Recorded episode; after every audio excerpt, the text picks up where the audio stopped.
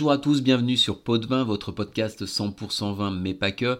Je suis Arnaud, je suis ravi de vous retrouver pour ce nouvel épisode qui nous emmène aujourd'hui au Chili. Pour rester sur un format pas trop long, j'ai découpé l'épisode en deux parties. Une partie dans laquelle je vous présente le Chili et une seconde dans laquelle on parle plus précisément des zones de production. Tout d'abord, situons le Chili. Le Chili, c'est une bande de terre étroite, longue de 5000 km, à l'ouest de l'Amérique du Sud. Cette bande va jusqu'à la pointe du continent, en Patagonie, puisque la Patagonie a une partie argentine bien connue, mais aussi une partie chilienne. Alors pourquoi on s'intéresse au vignoble chilien La première raison, c'est que c'est un vignoble fantastique, encore assez méconnu du grand public, et qui ne se résume pas, comme on a tendance à le penser, à des vins rouges puissants et fruités, gorgés de soleil. En effet, les Chiliens ont fait des progrès incroyables ces 40-50 dernières années et aujourd'hui les vins chiliens sont parmi les meilleurs au monde. En attestent les nombreuses récompenses obtenues dans les concours internationaux par les vins chiliens. Enfin, ce pays a un énorme potentiel au niveau viticole. Il jouit d'une richesse et d'une diversité de sols, de climats, de paysages, de terroirs et de cépages qui permettent aux onologues de pouvoir pratiquement tout envisager. Alors, comment le Chili est devenu l'un des pays du Nouveau Monde parmi les plus intéressants au niveau viticole? Le Nouveau Monde, pour ceux qui l'ignorent, ce sont grosso modo les pays de l'hémisphère sud. Afrique du Sud, Australie, Nouvelle-Zélande, Argentine, Chili, etc., etc. Alors tout commence au milieu du XVIe siècle avec la colonisation. Les premières vignes sont importées au Chili par les conquistadors espagnols et on cultive les raisins afin de produire notamment le vin de Metz, tout comme cela se fait d'ailleurs sur le vieux continent. Jusqu'au XIXe siècle, les vignes sont entretenues par des producteurs locaux pour une consommation locale à base de païs, un cépage rouge qui n'a jamais eu d'intérêt onologique particulier. Les choses évoluent à partir de 1818, date de l'indépendance chilienne. On assiste véritablement au renouveau du vignoble chilien. Cela se traduit par la plantation de nouveaux cépages qu'on fait venir de France, Cabernet Sauvignon, Merlot, Syrah, Carmener, on en reparlera tout à l'heure, Sauvignon blanc, Chardonnay, etc. Il faut dire que les Chiliens, inspirés par l'indépendance américaine et la Révolution française quelques années auparavant, ont profité de l'occupation de l'Espagne par Napoléon pour proclamer leur propre indépendance à partir de 1810. Donc le Chili est très influencé par la France, par sa culture, son style de vie et bien sûr ses vins. Cette empreinte française se renforce à la fin du XIXe siècle avec l'arrivée de nombreux vignerons français qui fuient leurs vignobles, ravagés par le phylloxéra. Beaucoup d'entre eux débarquent au Chili et, forts de leur expérience et toutes leurs connaissances, y insufflent un nouveau souffle qualitatif.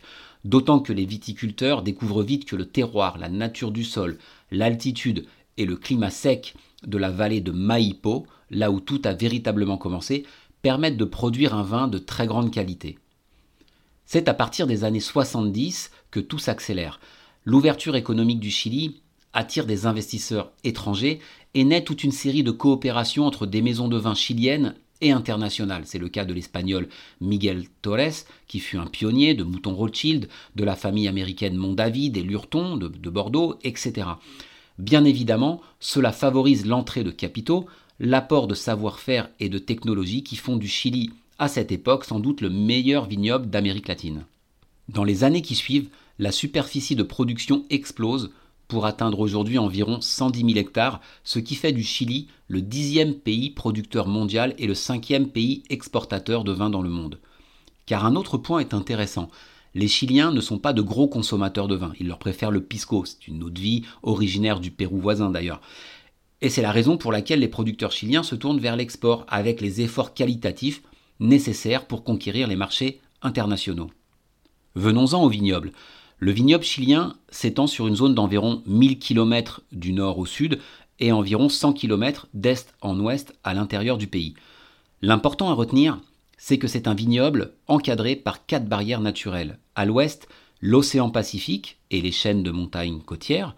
À l'est, les Andes, qui marquent la frontière avec l'Argentine. Au nord, le désert de l'Atacama. Au sud, la Patagonie chilienne. Cet isolement si particulier semble expliquer pourquoi le Chili est un des rares euh, pays, une des rares régions dans le monde à avoir été épargné par le phylloxéra, euh, cet insecte qui a détruit quasiment tout le vignoble européen à partir de 1865.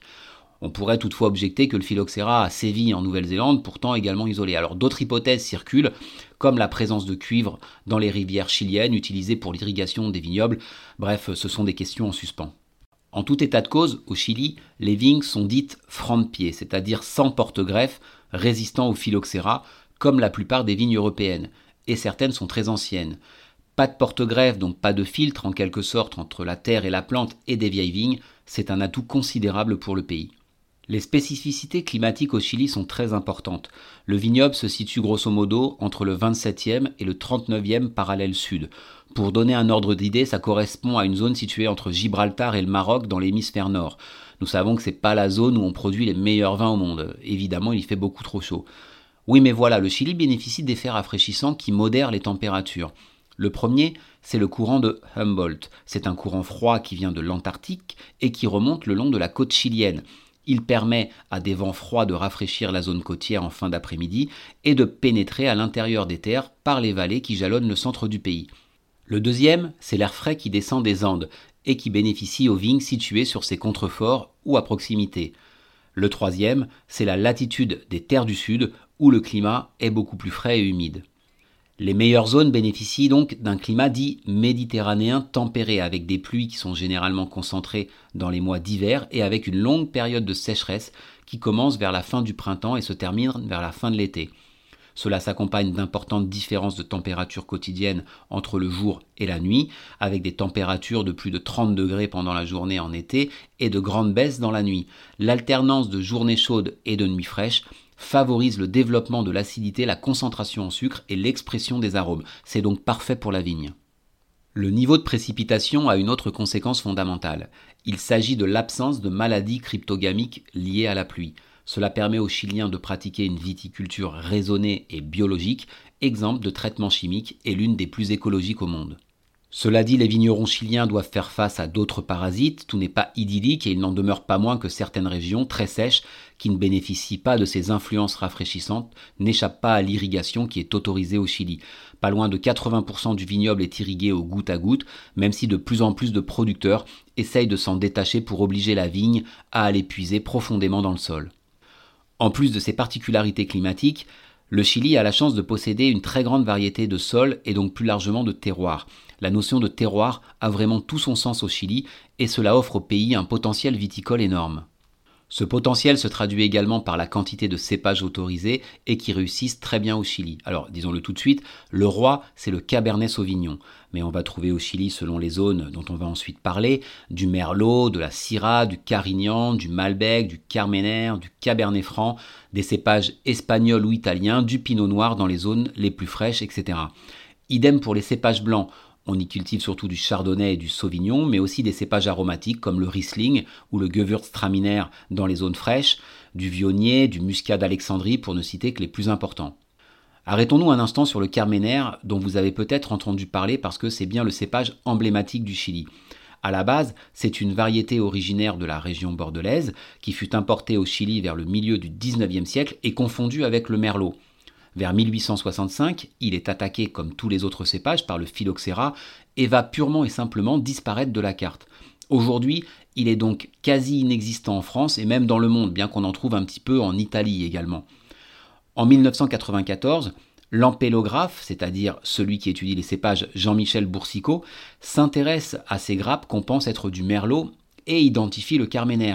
Il deviendra le cépage emblématique du Chili. Donc le Chili, c'est un cépage emblématique, le Carmener, et un cépage incontournable au niveau des plantations, le Cabernet Sauvignon. Voilà pour cette première partie qui nous a permis de présenter le Chili. Dans la seconde partie, je vous parlerai plus en détail des différentes zones de production. En attendant, n'hésitez pas à vous procurer une bonne bouteille de vin chilien, avec modération comme toujours.